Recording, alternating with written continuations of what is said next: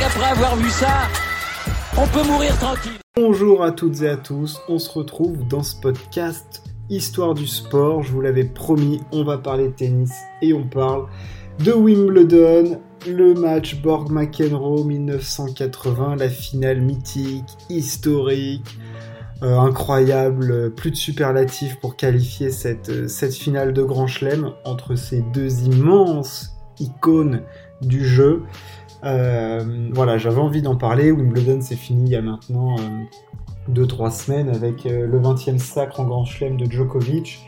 Et voilà, je voulais parler d'une finale qui est restée dans les annales du sport et qui restera dans les annales du sport parce que bah parce qu'elle est mythique et je vais revenir dessus et je vais vous expliquer pourquoi elle est mythique. Borg McEnroe dans le temple du tennis sur le gazon de Wimbledon. Déjà, rien que le, décor du truc, ça, pose un peu les bases de ce que peut être ce match. Euh, je vais parler des acteurs de ce film, de cette euh, série, de ce plusieurs chapitres avec des retournements de sens dans tous les sens. Les deux acteurs, donc je rebalance un peu dans le contexte, on est années 80. Du coup, début des années 80, on sort des années, euh, des années 70. Björn Borg est déjà bien installé, euh, il a déjà euh, la, pancarte de favori, il a déjà gagné 9 grands chelems, il n'a que 25 ans à l'époque, il a déjà gagné 5 fois Roland Garros, 4 fois de suite Wimbledon, ce qui n'avait jamais été réalisé.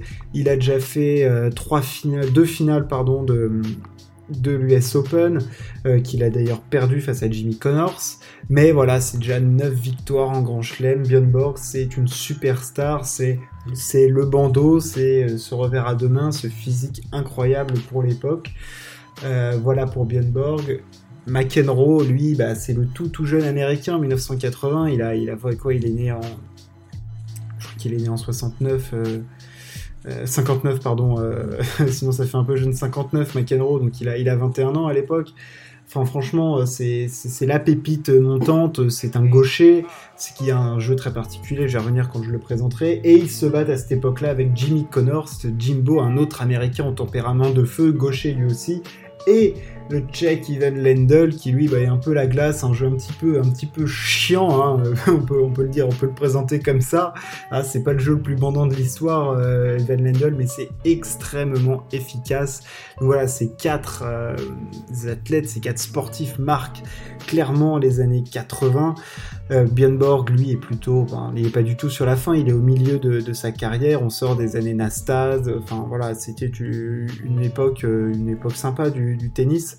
Euh, où, le tennis était un sport qui commençait à être un petit peu suivi, mais n'avait pas du tout le retentissement qu'il a, a à l'heure actuelle avec les stars que, l'on a.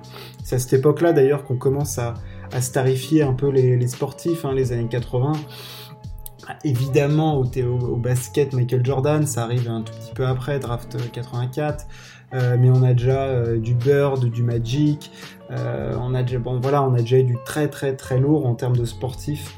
Donc ça commence un petit peu à émerger.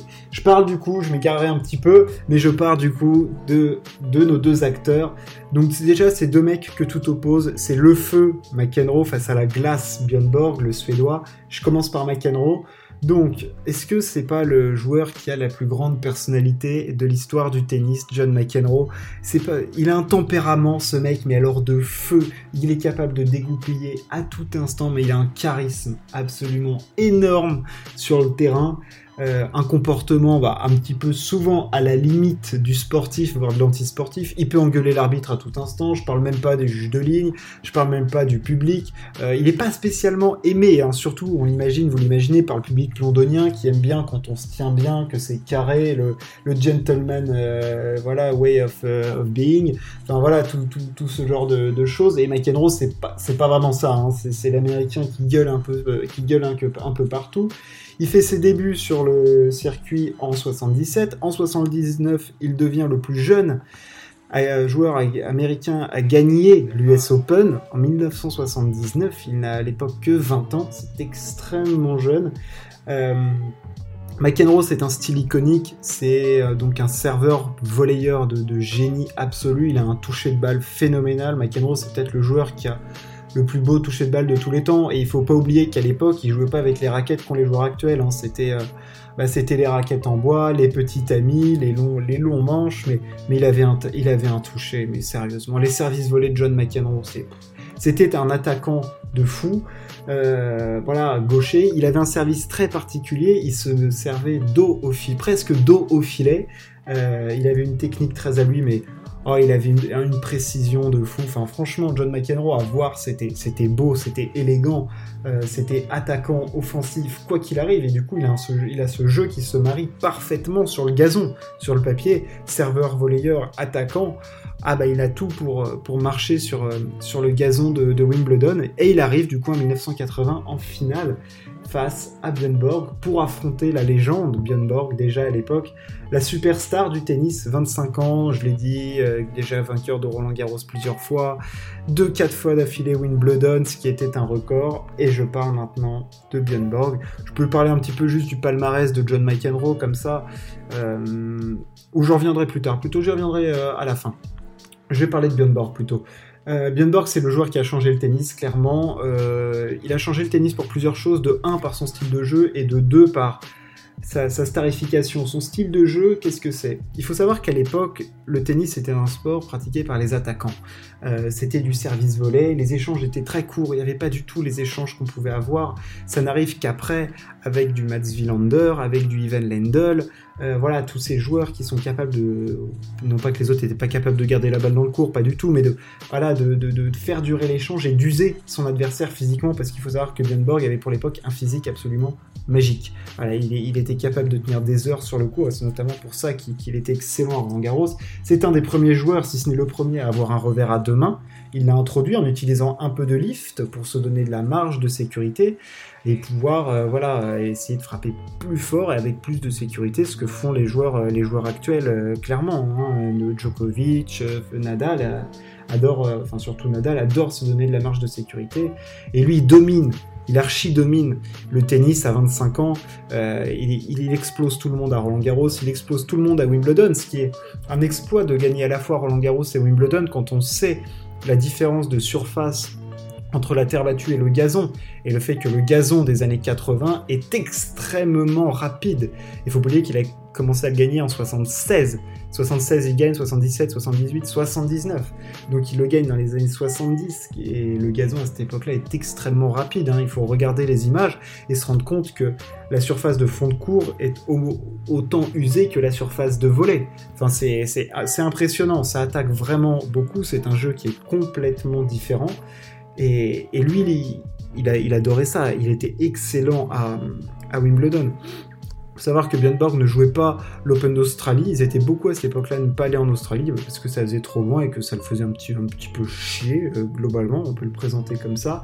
Il ne faisait pas spécialement de service volé, euh, Björn Borg, mais il avait un style absolument magnifique. Il était, il était élégant sur un terrain Björn Borg avec, avec son bandeau, son style de jeu, son, son calme, son froid. Le mec ne se laissait jamais dépasser par les éléments ou quoi. Il était dans sa bulle de concentration, prêt à tout et à tout affronter, à tout vaincre, et une rage de vaincre absolument immense. Et c'est la première star du tennis. Il avait des fans, euh, Björn Borg, il était starifié, clairement, c'est la première star euh, érigée du, tennis, et voire même du sport. Hein. À ce niveau-là, euh, c'était pour l'époque, c'était exceptionnel. Björn Borg représentait clairement, bah, c'est du niveau, euh, c'est du niveau Nadal, Djokovic, Federer, LeBron James, Usain Bolt. C'est une méga star. Björn Borg est une méga star, invincible à Wimbledon, invincible à Roland Garros, il perd seulement en finale de l'US Open et il vise en 1980 un cinquième sacre consécutif à Wimbledon, tel un certain, euh, comme maintenant Roger, euh, Federer, qui l'a lui aussi gagné cinq fois, mais à l'époque personne ne l'avait fait, et Björn Borg est en lice pour cet exploit et un nouveau doublé euh, Roland Garros, Wimbledon, qui on le sait est très rare je pars du coup sur la finale. On est le 5 juillet 1980 et les deux joueurs pénètrent sur le center court du All England euh, de Wimbledon. Euh, qu'attendre de ce match? On attend un match absolument épique euh, au Holy Land Tennis and Croquet Club. Euh, c'est le tournoi le plus ancien, machin truc, tout ce qu'on sait. C'est le tournoi le plus, le plus incroyable, machin. Mais là, c'est pas ce qui nous intéresse. Ce qui nous intéresse, c'est la finale, le match d'anthologie entre deux personnages marquants et immenses du tennis que tout oppose, le feu versus la glace. Et le premier set McEnroe roule sur Björn Borg 6-1. Euh, confiance énorme affichée par McEnroe qui, euh, quelques semaines auparavant, a remporté le Queens. Mais impassible, tel Iceman, Björn Borg reste concentré et donne la réplique dans les deux sets suivants son calme, sérénité. Il change un petit peu aussi sa, manière de jouer. Il va un peu plus au filet. Il, se fait un peu contre nature. Il se fait un petit peu violence. Et, sa précision au retour est absolument chirurgicale. Et il empoche les deux sets suivants 7-5, 6-3. Et il se retrouve à servir pour le match à 5-4. Et c'est là que toute la dramaturgie commence à prendre. Björn Borg sert pour le match à 5-4 ah bah là, là on se dit que les carottes sont cuites, euh, on est déjà en train de graver le nom, euh, enfin je veux dire c'est... Mais c'était sans compter sur la fougue, le feu qui anime le McEnroe, je pense que son cœur en fait c'est, un feu de bois qui, qui, se consume et qui ne, s'arrêtera jamais d'être consumé. Il se bat comme un lion sauf des balles de match pour arracher un tie-break 6 partout dans le quatrième set. La dramaturgie est déjà montée d'un cran et alors là on rentre bah, dans ce qu'on appelle l'irrationnel, les, les, endroits où seul le sport peut nous emmener, des endroits, des émotions de, de, fou comme on en vit souvent dans le sport. Et là, et là clairement, quand c'est deux, deux esthètes pareils qui t'y emmènent, bah, t'as envie de voyager avec eux et ils nous font voyager dans ce tie-break. McEnroe écarte déjà deux balles de match avant ce tie-break. Il en sauve 5 de plus dans ce tie-break de 22 minutes qui dure quasiment la durée du premier set. Et c'est McEnroe qui s'impose. 18-16 dans ce quatrième set pour arracher un cinquième set qui se, qui se décidera au couteau. Mais, mais quelle résilience de, de Johnny Mac dans ce quatrième set pour arracher ce tie-break, la fougue, le feu. Il s'arrache dans tous les sens, il gueule, il, s'invective. Et jamais il ne lâchera. Jamais, jamais McEnroe ne lâchera ce match. Il est concentré sur son objectif d'aller chercher cette victoire à Wimbledon face à Björn Borg, faire en plus faire tomber celui qui est adoré pendant que lui n'est pas si, enfin il, est pas hué, sifflé, machin truc, mais celui qui est qui est un petit peu plus détesté, ça, ça, l'anime de, de, quelque chose d'énorme pour aller chercher ce cinquième set. Et le cinquième set, on passe encore, encore un cap de malade, parce que le cinquième set, évidemment, on ne se départage pas au tie-break. Non, non, non, non, non, on va chercher plus loin, on va chercher les deux jeux d'écart, et à l'issue du quatorzième jeu de ce set, Björn Borg s'impose 8-6 dans un cinquième set de très très haut niveau. Euh, Borg se bat, il, il, hausse encore son niveau de jeu et notamment au service, il fait un cinquième set de très très haut niveau au service. Et c'est sur un dernier passing bah, que Björn Borg met fin au rêve de McEnroe et Björn Borg vient conquérir et vient soulever une cinquième fois le trophée de Wimbledon au nez à la barbe de l'Américain qui aura tout donné. Les deux joueurs ont tout donné dans cette finale. Une dramaturgie de malade mental, des balles de match sauvées dans un tie-break de 22 minutes, c'est-à-dire que on se souvient du tie-break de Djokovic Federer du deuxième set en 2015 qui était déjà énorme. Mais, là, mais, on le surpasse, on le dépasse. On l'autre n'arrive même pas à la cheville. On ne se rend pas compte de ce qu'ils ont, de ont fait dans ce tie-break. C'était absolument immense ce qui s'est passé dans ce tie-break. Et ce cinquième set était magnifique parce qu'il y avait une tension de, malade. Et puis le public de Wimbledon est fin connaisseur. Et, et, ça supporte les deux hommes en blanc. Les deux chevaliers blancs nous ont emmenés, nous ont transportés dans cette finale. Après 3h53 de jeu, c'est Björn Borg qui crucifie John McEnroe. Et c'était déjà le premier joueur à la remporter 4 fois de suite. Et maintenant 5 fois de suite. Troisième doublé Roland Garros Wimbledon consécutif. Onzième titre en Grand Chelem. Euh, non, dixième à l'époque. Dixième titre en Grand Chelem, excusez-moi, pour, euh, pour Björn Borg. énorme, performance immense, performance que de regrets pour John McEnroe dans cette finale. On peut passer à la postérité du moment. Euh, qu'est-ce qui s'est passé par la suite McEnroe aura sa revanche sur Björn Borg. Il s'imposera en finale de l'US Open 1980 en, battant Björn Borg. Cette fois-ci en 5-7, il arrivera à faire tourner pour lui. Björn Borg restera maudit euh, jusqu'à la fin de sa carrière à l'US Open. Björn Borg remportera son dernier titre du Grand Chelem à Roland Garros en 1981, son 11e. Il fera ensuite finale à Wimbledon qu'il reperdra face à John McEnroe et finale de l'US Open 80 qu'il reperdra aussi face à John McEnroe. Finalement, c'est à partir de ce moment-là que c'est la dernière fois, c'est la seule fois que, enfin non, c'est pas la seule fois que Björn Borg bat McEnroe, mais c'est la seule fois qu'en finale de Grand Chelem, il parviendra à le battre. C'est dans cette finale mythique de Wimbledon 80, il perdra les trois finales suivantes face à John McEnroe à l'US Open et à Wimbledon. Euh, usé par son côté de star qui, qui, est trop lourd pour lui. Il, a déjà, il est numéro 1 mondial, il a déjà 64 tournois à son actif. Björn Borg prendra sa retraite à 26 ans. Euh, ça, c'est un des plus grands what de l'histoire du tennis. L'arrêt de la carrière de Björn Borg qui a 26 ans au sommet de son art. Il était au sommet de son art avec 11 grands chelems, 15 finales. À 26 ans, il a arrêté sa carrière parce qu'il en avait marre, il ne supportait plus ce statut en tout. Hors ATP, de 64 tournois ATP, 100 tournois en tout, 11 grands chelems, un palmarès malade, un style de jeu alléchant, impressionnant pour l'époque, une star. McEnroe triomphera, lui, à, Wimbledon, 3 euh, trois fois en tout et 4 fois à l'US Open.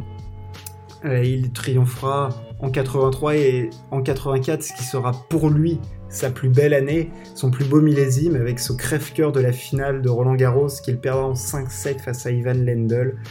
Euh, mais l'année 84 reste l'année de John McEnroe. On se quitte avec cette finale 1980. Euh, juste pour donner des chiffres de John McEnroe, l'année 84, 82 victoires, 3 défaites, année absolument monumentale pour John McEnroe. Mais évidemment, cette tâche d'ombre, c'est cette défaite face à Ivan Lendl en 84 où il renverse John McEnroe, cette finale qui d'ailleurs peut faire l'objet d'un podcast, mais là je voulais parler de Wimbledon, McEnroe Borg, le feu face à la glace, on l'aura eu cette finale, on en aura parlé. J'espère que ça vous a plu, en tout cas moi j'ai pris beaucoup de plaisir à en parler, c'était un événement mythique du sport. Le prochain Histoire du sport n'aura rien à voir avec euh, le tennis. On parlera athlétisme et on parlera athlétisme français et plus particulièrement d'une française qui a marqué toute l'histoire de son sport. Ce podcast est terminé. Merci de m'avoir écouté. N'hésitez pas à partager, à vous abonner et puis on se retrouve très, très vite. Ciao, à plus.